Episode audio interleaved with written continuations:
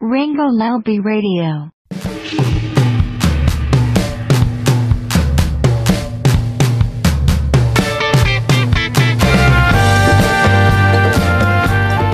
那你平时，你现在买东西，你你还看配料表吗？我看，我一定会看，就是日常生活中衣食住行，你去，哎，行好像不太不太用。我能看得懂的我就看，有些没有兴趣的，不是或者你比如说香水，我就不会看配料表。哦，为啥呀？因为香水的配料表酒精加香精，对，然后加一些定香剂，就这样，你没什么可看的啊。对他，他也不会把那个，呃，他也不会把那个这都给你列出来，不会的啊。所以我们今天要聊一聊配料表。是的，配料表或者叫配方表吧。我觉得配方表好像显得更高级一些。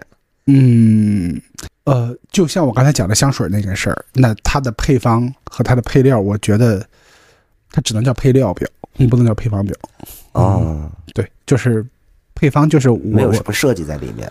对对，配配料不需要表表表达设计，你只要给我堆，你把你用到的东西都堆上就行了。所以对于香水来讲呢，一切都是香精，所以我只要标一个香精就行了。哦，但是用了哪些香精，我没有必要标出来。哇，好专业呀！我们今天就是聊一聊配方表或者叫配料表吧。大家好，这里是两只蜜蜂，我是大盆儿。大家好，我是威廉。这个题目我是还真的是有一点想想想要表达的东西，但是现在就是确实它影响到了我的生活。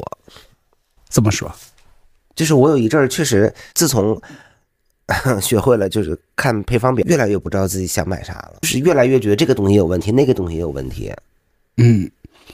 说到你会觉得焦虑，对，但是你从来没有产生过这样的困惑或者这样的就是不方便的地方吗？嗯，据我所知，你好像看配料表时间还挺长的耶。对，你大概是什么时候啊？互联网有一段时间，就是整个网上很兴看那个护肤的，嗯，配方，就是我们讲就是成分党，对，成分党兴就兴起了那么一段时间，我也挺跟风的，然后就。就开始学着看护肤品的我配料表，我也差不多，大概在六年前左右。对，然后慢慢的、慢慢的就变成了，就是只要你去逛超市，不管拿什么，都能 拿起来翻过来看一眼那种程度。就就可能看，就可能对对于保保质期啊什么的都没有那么关注，但是好像真的是对，就就会看配料表。我甚至都会去好特卖买临期的。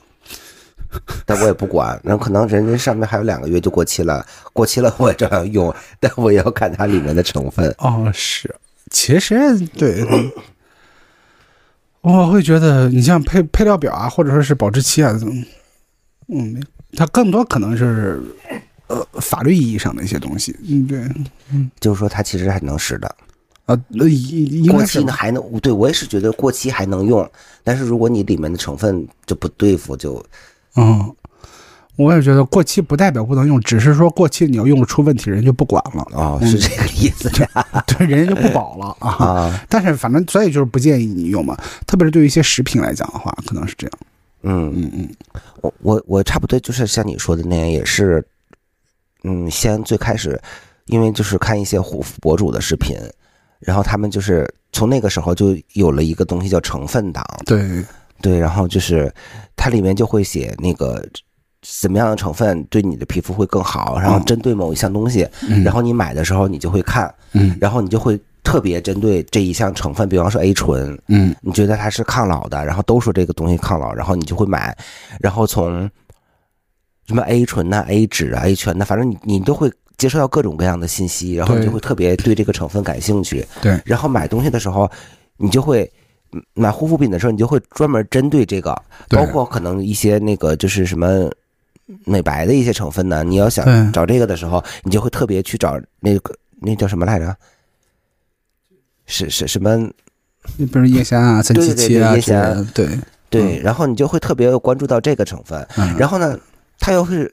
美白里面又分好多个通路，他又只管其中的一条，对。然后你又说，又看博主说啊，你需要多通路的美白，然后你又像又要是什么酸类的呀、剥脱类的呀，什么那个就是抑制酪氨酸酶啊，对对对对对，嗯。结果你这东西越买越复杂，而且你不觉得就是这种成分党所喜欢的这种，呃，就是功效类的化妆护肤品，对我用下来以后。我觉得可能确实是好像管点用啊，但是你的皮肤就会变得不是很稳定。我我我我我不确定是不是跟这个护肤品使用完全有关系啊？但是我确实也是在五六年前，嗯嗯，开始按照这个 成分党的这种建议使了一段时间之后，我发现我的嘴周，嗯，就会每到尤其到冬天的时候就会起皮儿，就会干，嗯。然后我还因此去看了两三呃看了三次大夫，嗯，然后诊断呢说叫口周皮炎，嗯，或者叫过敏性皮炎，嗯，但是我我我以我不太确定的一点是，是不是跟这个护肤品有关系，或者跟这个 A 醇或者某一项就是成分有关？因为周边的也有一些朋友，他们嘴也干，就是嘴嘴有一圈也是一到冬天就是泛红什么的，对。然后我又跟，又是因为这件事情，我又赶紧就是在上面找那些可以，嗯，叫什么易敏的，或者是什么什么德敏舒啊，什么那个就是神经酰胺的，又又找这种含这种成分的东西，对对对，又每天抹的时候，专门针对这些，就是你你敏感的地方又抹这个，对。但其实后来用下来最好用的就是大夫给我开那两块钱的药膏。嗯，但是那药膏是含，他也说这含激素，你长期使用的话会有色素的沉着。对，然后所以我就赶紧的，就是各种品牌的那种，就是敏感肌用的，我全都试过。嗯，也不太管用。嗯，但是想要用成分解决成分。对，所以我也不知道当时是因为我用还是用的其他像的功效类的成分在回我这个。皮肤，然后我再用那些呃舒缓类的成分在救我这个皮肤。嗯，对。看你是看看我们聊这个话题，要不要再用成分党的思维再聊这件事情？如果还用这种成分党的思维聊这个，那可能你前段时间太执迷于 A 醇了。对，就有可能 A 醇对于对于皮肤的这个这个。但是后来我我觉得我有一段时间我已经不往嘴边擦 A 醇，还是会有一点儿。但是后来，我今年就完全性的没有什么过多的反应，是因为我今年我不我不管成分了，对对，我不看了，我就是买我就是买我以前可能用的好用一点的，就是欧莱雅的那些，嗯嗯，就是应该算是比较大众一点的，都没有那么标明里面的成分的那种东西了。我是觉得，我我就可能因为这件事，我我我突然感觉到，有的时候你过于执着于那个表，其实。对，对你的生活可能也没有那么大的改变。其实，消费者的这些东西，如果被一些敏锐的商家，他都会捕捉到。就是你如果作为消消消费者或者整个社会的风气，他他他这个，我们都讲消费者用脚投票嘛。那如果商家捕捉到的话，其实他就会为了迎合消费的这个迎为了迎合消费，他就会做。这种成分党喜欢这种东西，其实对于配方师来讲，据我所知啊，对配方师来讲的话，这这这是偷工减料的一种一种思路。你比如说啊，消费者现在都很喜欢 A 醇，或者很有美白的需求，那我可以把某一个成分就做的特别高，但其实它好不好不一定。对，浓度越来越大。对，其实大家现在就在拼拼浓度啊，或者是在拼某一个方面的东西，所以经常今天。今天会听到，哎，这个成分，比如说像什么虾青素，嗯，哦，这个成分抗氧化，哦，好厉害。明明天又突然来了篇论文，说这个这个不行，然后所以说，所有加了虾青素的护肤品一夜之间全部都都爆掉了。然后，对，然后后来又又有一些博主，包括一些又报道又说说虾青素其实，嗯，就是它的抗氧化能力很好，嗯，但是实际添加到护护肤品中，嗯，它添加的量极低，对，有的甚至。就好像以前那个中华钡金一样，把这王八搁水里涮一涮，就说它有中华钡金成分。嗯，对。然后它就是虚假宣传嘛。嗯，对。我也是因为后来我我不再关注这些就是配方的成分，还有一个很大的原因就是，嗯，某莱雅，对他那个，你想说是某博莱吧？哦，对对对对对，某博莱，反正哎也不是我，可以说是。啊，也可以是某博莱，或者是博莱某，是吧？对，博莱某，就是他还挺有名的一个那个，就是防晒系数呃虚应该是虚高，但是他最后好像是把这个归罪于他们品控还是什么的。嗯，但我不太相信的一个原因，就是因为后来他整个他那个防晒就下架了，然后也换了包装了，也换了名字了。嗯嗯，反正对于这种事情我还好，这种事情会引发你焦虑吗？我会，我会对他不信任，而且好像不止这一次，还有其他的一个。对他们家也 爆出过几次这样的事情。对，因为当然我他肯定是一个很有名的国货大厂，所以大家才会很关注。如果你是一个不知名的厂牌，其实也没人关注。对。但是，所以我就对就是这种监管类的就会有一点失望，然后我就会觉得它配料配配方表再再好，它宣传的再好，你背不住它。就是给你下标啊，他给你下印呢，因为你说白了，他就是印在包装上的那些字儿嘛。嗯，我会觉得，当然啊，咱俩在这点上可能不太同。就据我对你了解，你可能是一个对什么都不太信的人。是的，质疑一切。对我，我是一个对于我，我是一个对于嗯，我不太在意的事情的话，我我都选择相信。嗯。第一就是咱们国家的监管部门，我觉得还是很很很尽职尽责的。如果不尽职尽责，那那那这这新闻也不会爆出来。就是就是，这都是监管部门在发生作用。嗯，然后第二，对，他是爆出来了，可是他又没有给他罚到倾家荡产。嗯，我觉得这如果就是嗯爆出来一个，然后这个老板就直接株连九族，他可能就以后就不会有人了，因为都死了。但是我我就想说，就是我我对于我对于怎么说呢？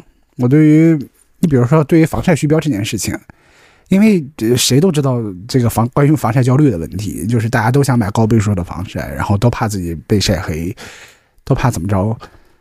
哎呀，但是实际上，到底需不需要那么高的防晒倍数？然后你比如说，你标了一个 SPF 五十，然后你实际上只有一个三十，然后就算我用了，我我我每天通勤，然后其实也够用，所以对我来讲也还好。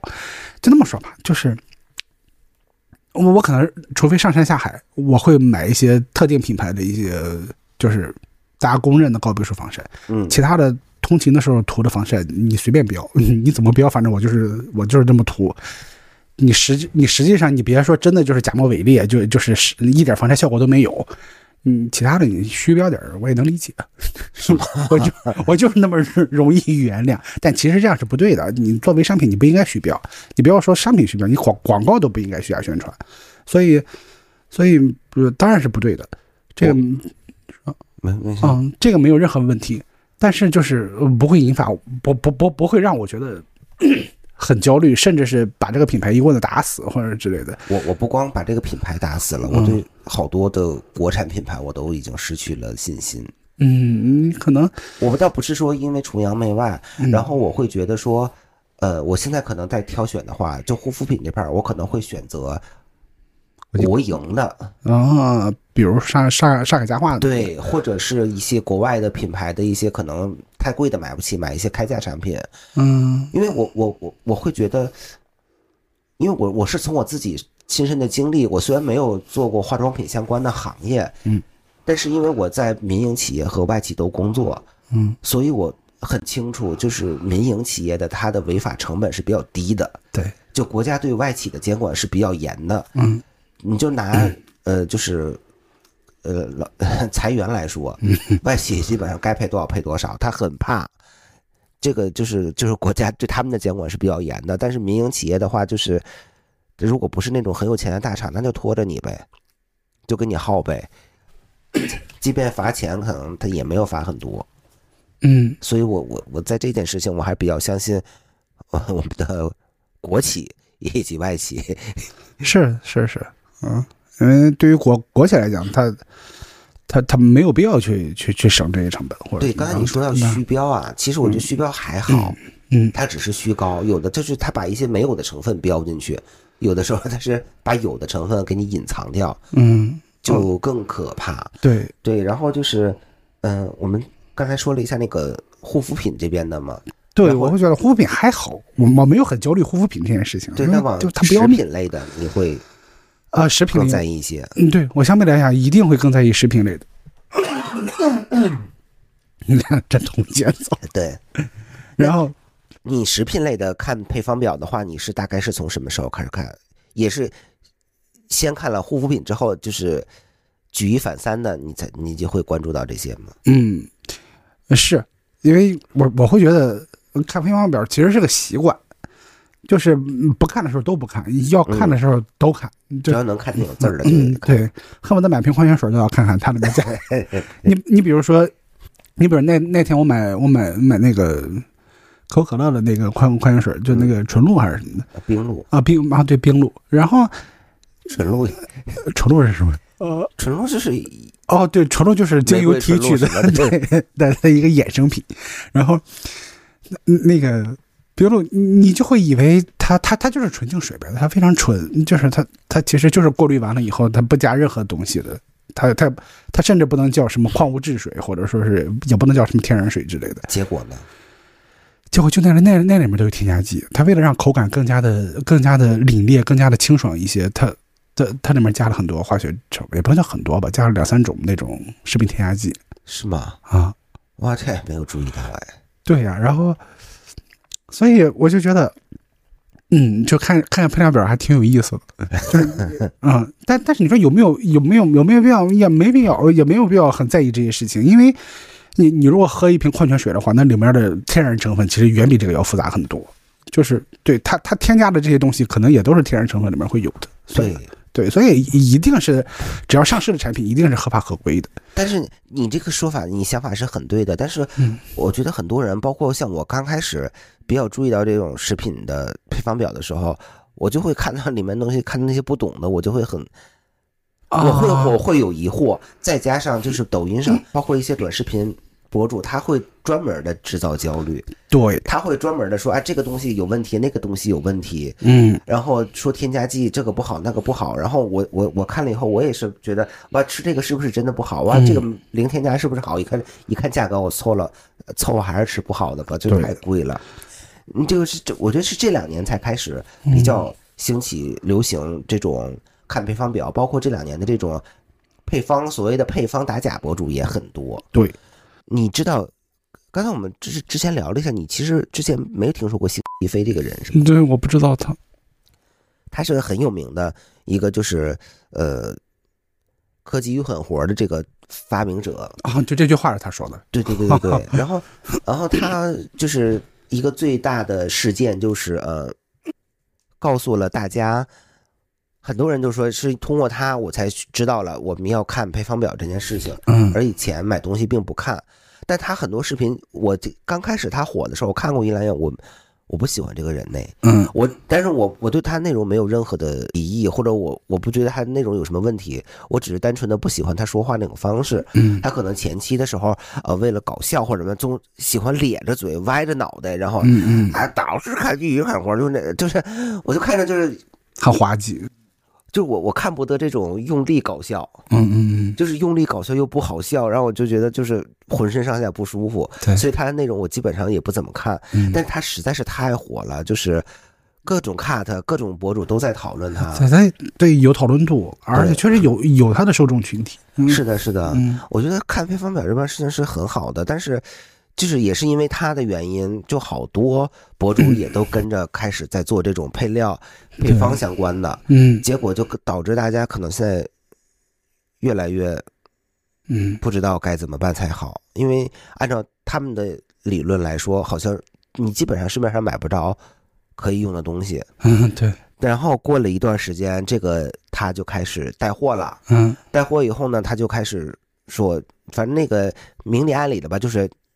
你们买的东西都不行，哎，我这个是最干净最好的，然后就开始卖，然后呢就被王海 打假了，被打假的打假，对，看到网上的一些卡的也是说他可能是在直播的时候，嗯，买一些卖那个骆驼奶粉，嗯，好像里面是有一种物质，嗯，它的配方表里面是没有标出的，嗯，然后但实际是那是有毒有害的，然后王海他们把这个。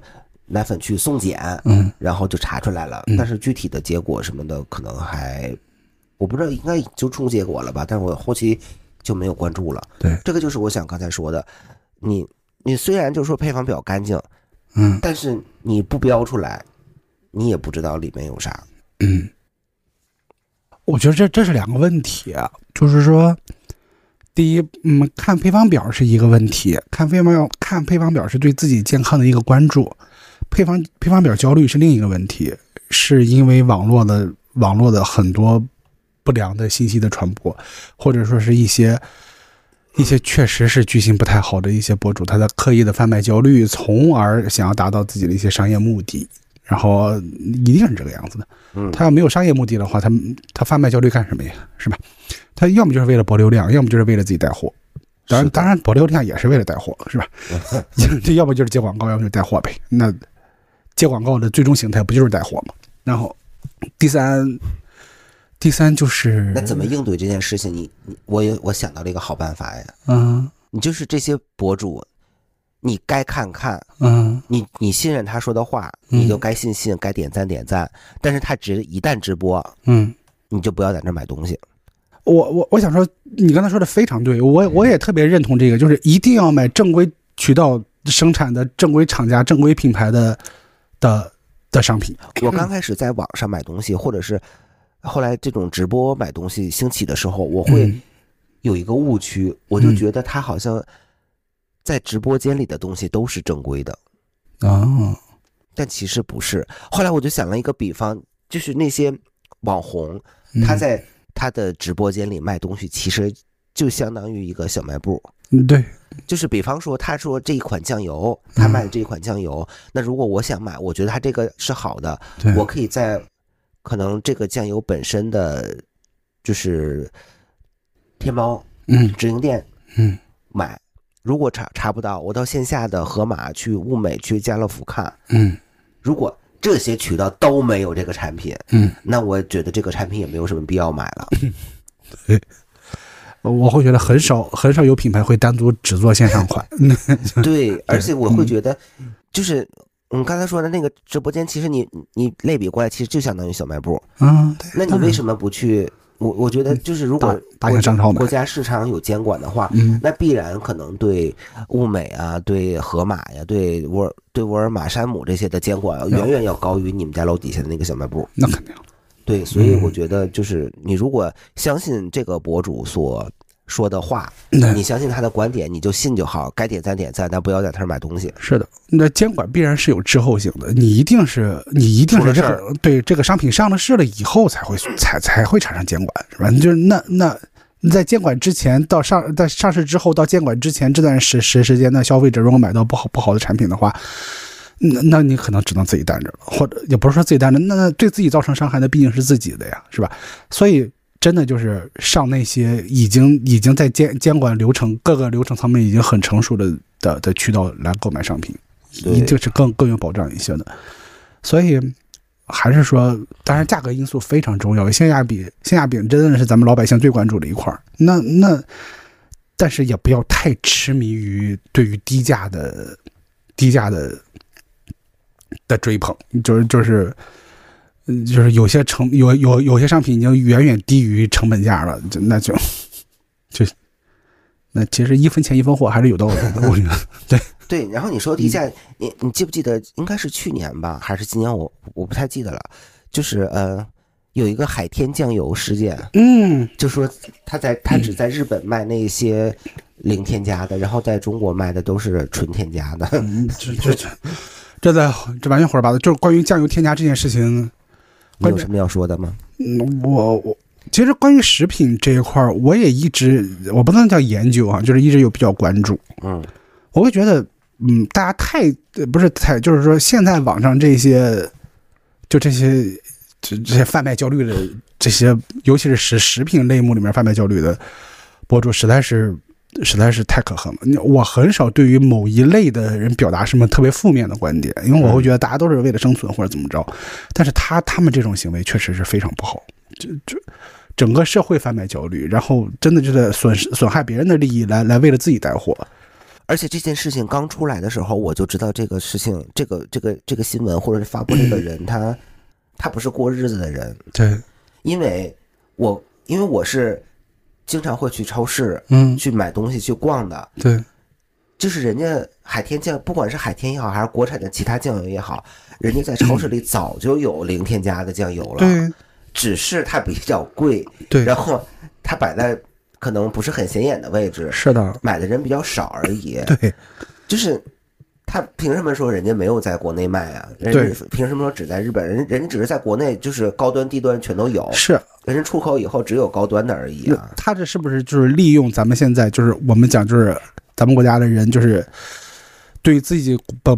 本土品牌的自信程度越来越高，然后所以这种民族性的意识就比较强，他们就利用了这一点，然后来来来打这一块然后就就然后依然还是走这种崇洋媚外的这一点，对，然后就就会就会让我们觉得，呃，其实还是几几年前的那种老套路。而且零添加的酱油，你要在好特卖买，也就三四三五块钱一瓶，没有错。然后这是这是这是一个层面，这这这这他们那个层面的。第二层面，我们如果从食品这方面来讲的话，酱油真的有必要追求零添加吗？酱油没有必要追求零添加这个东西。嗯，你要想追求古法纯纯古法酿造的话，那那当然可以。嗯，你你付出更高的成本就好了，但是问题就是我们那那么多的那那么多的人口，那么就是有那么多，对吧？我觉得完全没有必要减，你说的非常对。嗯，而且就是现代工业，嗯，就是或者说人类的科技的发展，往大里说，那就是这样发展出来的呀。就是还有人居然在网上有那种比较降智的行为，他就是说就该按古代的生活方式，怎么可能呢？他觉得那样天然，我心说，那你按古代的生活方式，你在树杈上蹲着得了，你别直立行走了呀。是这个样子的，嗯，就就是你要真是特别想追求完全没有添加，你可以不放酱油做饭，你就就那酱油里面也，你再古法酿造，它也是高高钠食品，就是对健康不一定特别有好处，只是为了调个味儿而已。你要为了健康的话，你别放酱油了。就是，所以就是你为了健康，你吃树叶去呗，吃竹子去吧。对啊，就所以就。它它就是，而且酱油里面添加，只要是合法合规上市的，那都一定是就是很很很正常的，就是食品添加。而且刚出来这种就是比较流行这种添加的时候，我一度也比较嗯，就觉得我要不要长期在家里做饭？因为你只有自己买这种纯的零添加的东西，然后自己在家里做，你才能够尽可能的避免。你但凡在外面吃，或者你点外卖，其实你也不知道人家用的是什么。嗯，是的。当然，我们聊这些也不是为了让大家说我们就就当个傻白甜，就是谁都信，然后就就是看配方表或者看配料表，一定是一个好的事情。你但是你得站在一个了解的层层面上，你再去看，你才能看出其中的门道或者之类的。对你一定得了解，就是对，嗯，有一些那种打假博主，嗯，就是也不是打辟谣的那种博主，我看过，就是。他们放的一些视频，真的是说有人说啊，这个不能吃，这个东西叫氯化钠。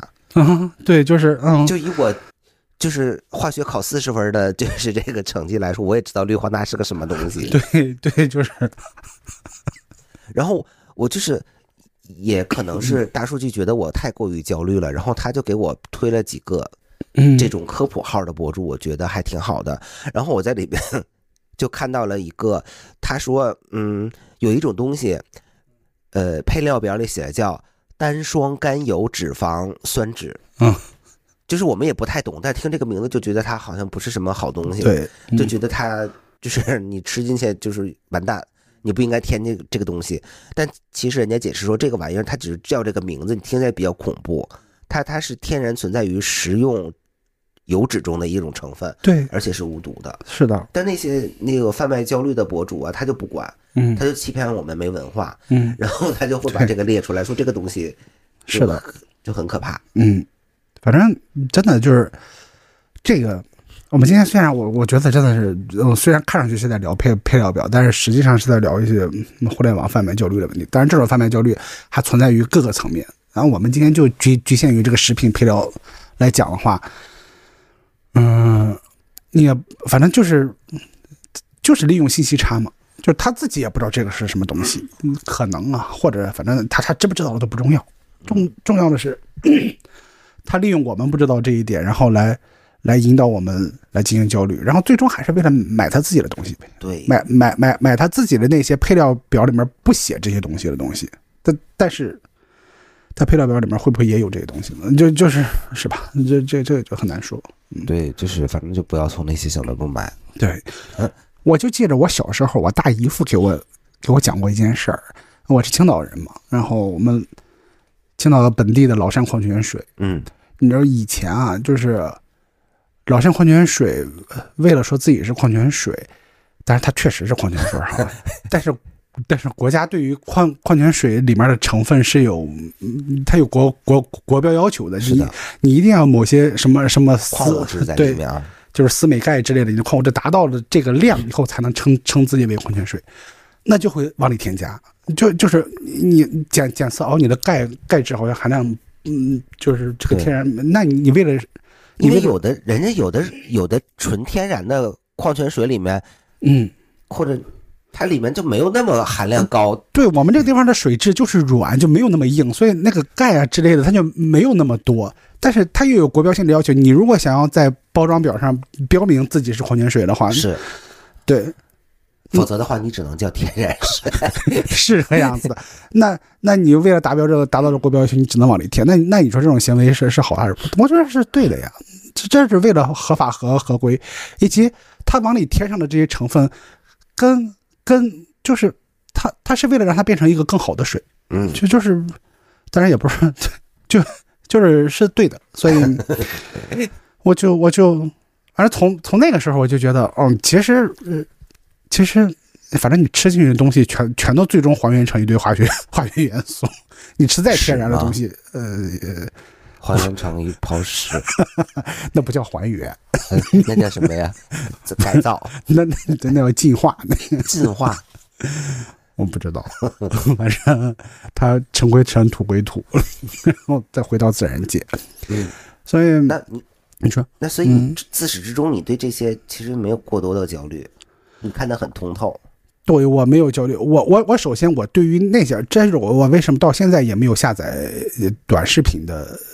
就是短视频的 A P P，嗯，呃，我就会觉得它可能是大家，你就会整个互联网上或者它弥漫的一种，嗯，不不不不仅仅是这方面，嗯，它弥漫的一种对于对对于很多方面的焦虑，对，嗯，很多人他不下载抖音，不下载快手这种短视频 A P P，我一直以为他们在装逼，其实不是，不是真的浪费时间，嗯，然后就很，那你怎么获得这样的信息呢？看 C C T V。也不用，就是并不是什么信息都需要获得的。我会觉得少获得一些信息也挺好的。对，没有什么一定要去看的东西。你比如说“科技与狠活”，就这句话，我我是听我同事，然后那天晚上突然间跟我说了一句，因为我在吃一块蛋糕，然后他说这是“科技与狠活”，我说这是什么什么什么东西？突然间蹦出“狠活”这个词了，哪里狠？然后。哦，他他他跟我说是最近网上流行的因为我们不懂，我们觉得他很厉害，特别的狠。但其实，在那些 专业的嗯配方师，或者说在那些专业的对口的人员里面，那您觉得这太简单了？那肯定了。那那食品工业发展那么多年是发展什么？就就就就就是为了为为了让大家以更加更加实惠的价格来吃上。更更更好的是的商品，就就说白了，就是为了满足大家餐桌的这样一个丰富的程度，或者说是营养的程度。所以，对我之前可能刚才没说完，然后可能大数据觉得我会比较焦虑嘛，他就给我推荐了两个账号嘛，嗯，然后我觉得可以公开一下，一个叫呃化学那些事儿，然后还有一个叫呃。一个科普博主，还有一个叫李文坚，李文娟农业科普啊，李文娟非常好。你看过这个是吗？嗯，我就是因为看他，我然后我才录我们八八的时候，我才自称是农科院的。你看这个他这个博主，他人家其实人家是拿国家津贴的，啊，人人人人专家，对，可以称之为科学家。对他真的，他长得就像科学家，就是我们既定脑子里那种，就是也不怎么化妆，然后扎个辫子，戴一眼镜儿。你怎么还攻击人家外貌啊？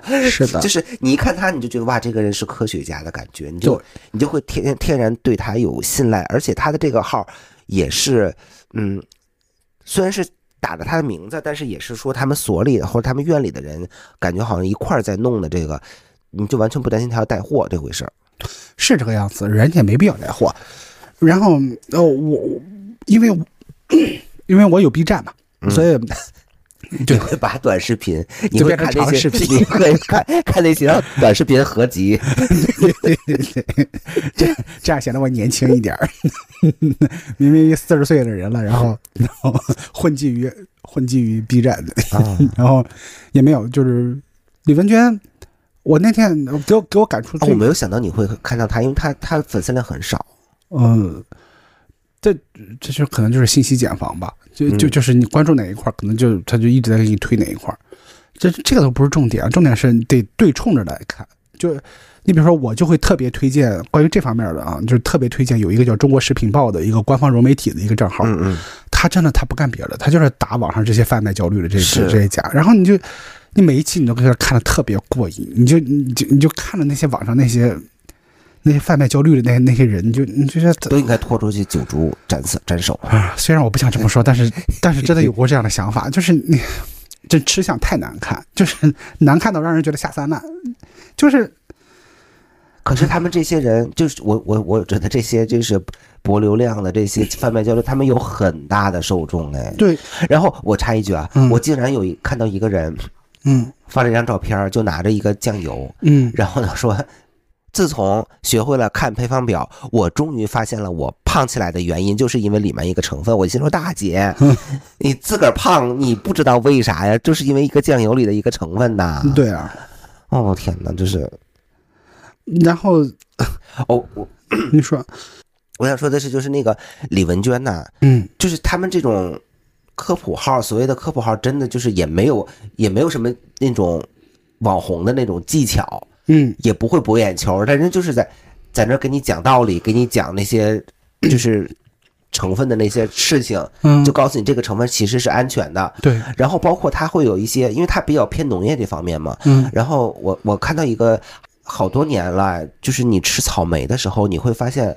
草莓越来越大，嗯，然后越来越脆，嗯，水分也不用那么多，然后味儿也没有那么浓了，嗯不像小的时候那么浓。然后他在那个科普号里就就解释了，嗯，其实我们吃到的那种草莓是应该叫工业叫什么？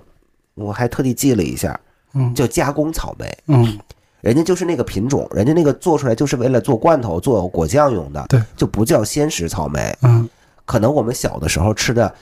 比较多的叫鲜食草莓，你可能可能花贵一点价钱，或者或者怎样，有可能就是那些卖草莓的人，嗯，他就是把加工草莓当鲜食草莓卖给你，你也不知道，所以它味儿本来就是淡的。对，所以如果你这要是放在营销号，那肯定就是抹避孕药或者是抹催熟剂这类东西了。对，其实你说小的时候这种传言就有，我小的时候我们吃那个路边买那个油条，有一阵我奶就不让吃，说人都里头膨胀的特别厉害，说里加洗衣粉。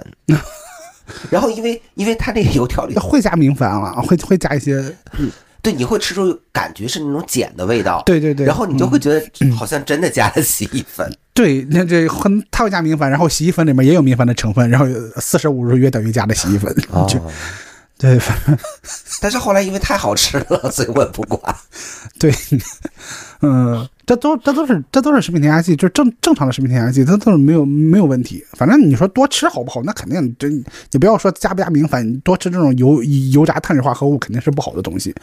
但但是就是吃一点没问题，我就是很喜欢吃油条。对，包括包括刚才说到的这个草莓的这件事儿，其实我是觉得会有很多的嗯这种业内人士对。非常清楚的事情，但是我们老百姓不清楚，然后那些人就会利用这些信息差来蒙蔽我们。对。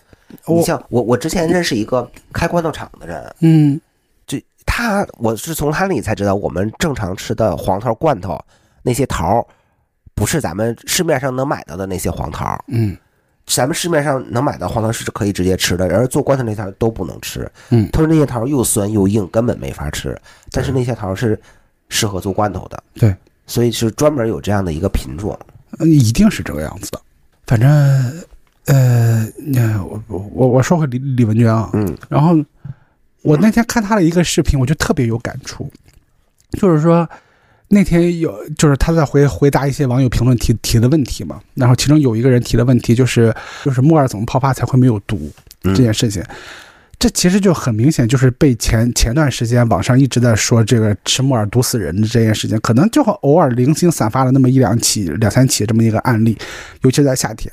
然后可能木耳它泡发的时间太长了，是，所以产生了什么米酵菌酸之类的这这种剧毒成分。我也是今年才看到这个新闻，但是以前我我有的时候也一泡泡一宿，我也对你这么吃也没事嘛。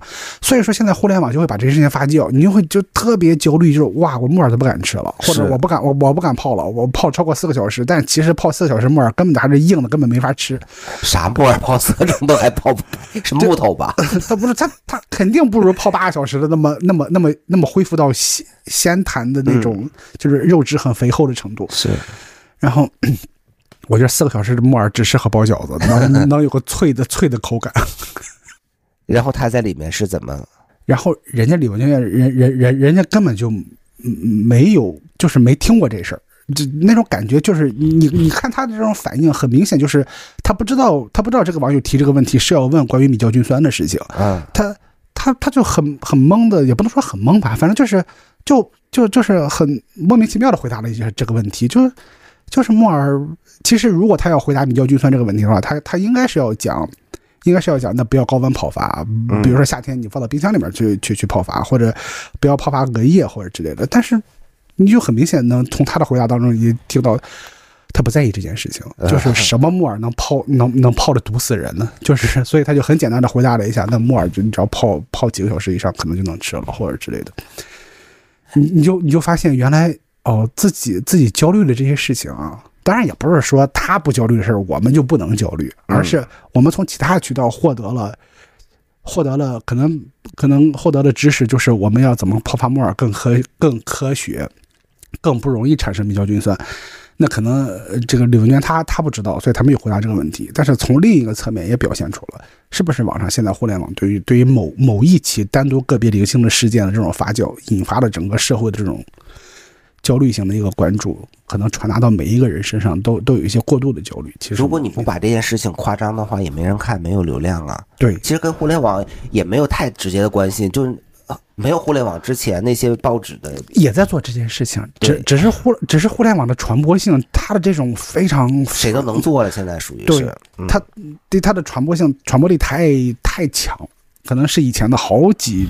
百万倍就是呈指数级的往上涨，它能直接传递到每一个人的眼前。第二就是谁，就像你说的，谁谁都能讲，只要你自己开个号，你衣服穿的稍微体面点，你的背你的背景做的稍微那个点你就感觉你你。说出来的话是有权威性的，对，好多人他还而且他还穿个白大褂啊，对，他就觉得好像我穿了白大褂我就值得信赖一样，嗯，是这样，穿白大褂然后去超市里面挑，就拿着配料表在跟你讲，这这特别不专业的一种行为，白白大褂就不应该穿出实验室的，就是 就是出了实验室，请你把白大褂脱掉，你必必须脱，而且然后所以这这这这真的就是在简直是在侮辱科学，你你是越越看越气，你简直疯疯了，简直，对。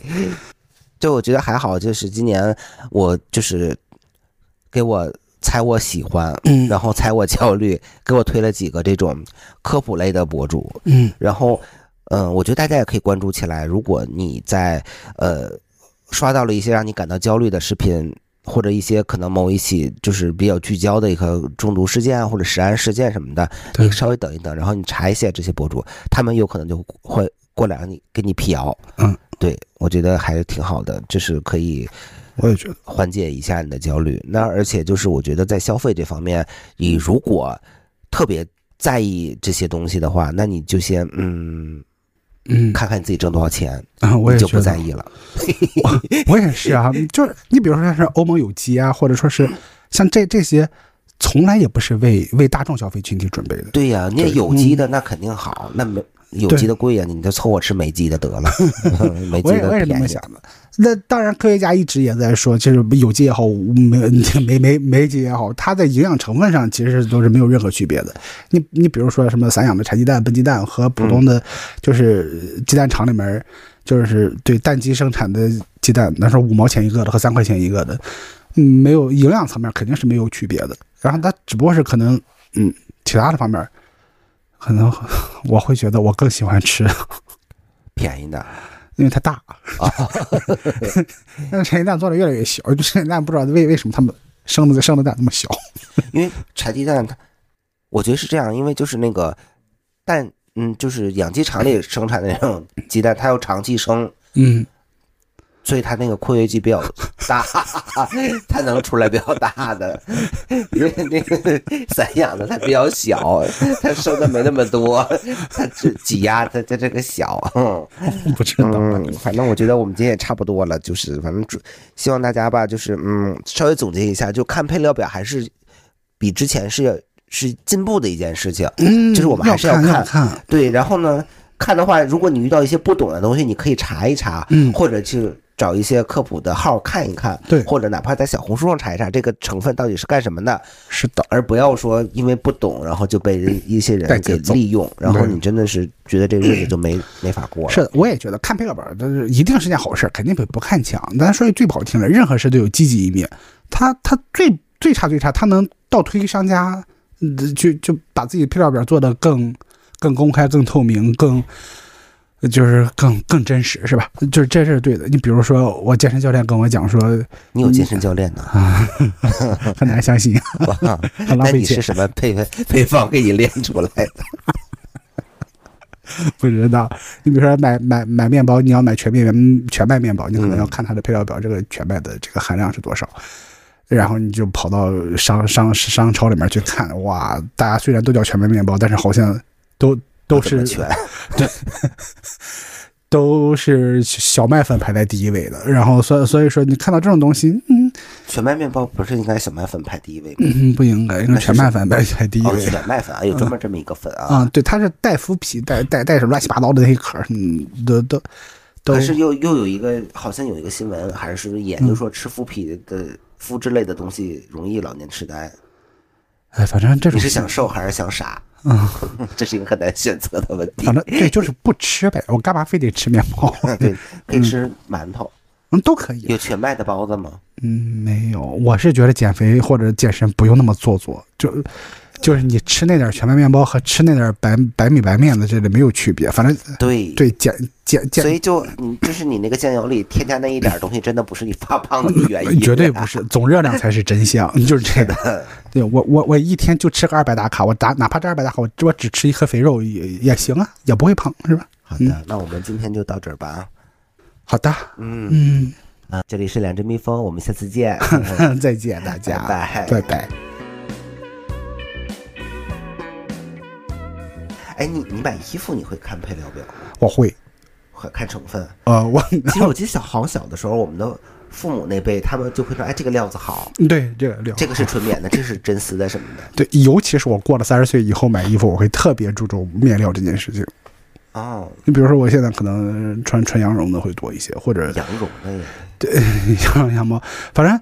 但但是我也非常喜欢，你比如内衣类的，我就特别喜欢穿化纤的。你比如添添添加穿化纤内衣会不会不舒服啊？不会啊，我会觉得化就是一一些现代化一点，不是不是不是说青纶涤纶之类的。你你比如说氨纶啊或者莫代尔啊，或者加一些呃，你会觉得它贴贴肤性会好一些。我觉得最最值得看的衣服的配料表应该是羽绒服类的。羽绒服当然太 含绒量啊，绒子的含量对什么绒子量，包括它蓬松度啊，这这这这都我觉得要看，你不不然买买它干嘛？就是对吧？它毕竟款式羽绒服都不会太好看。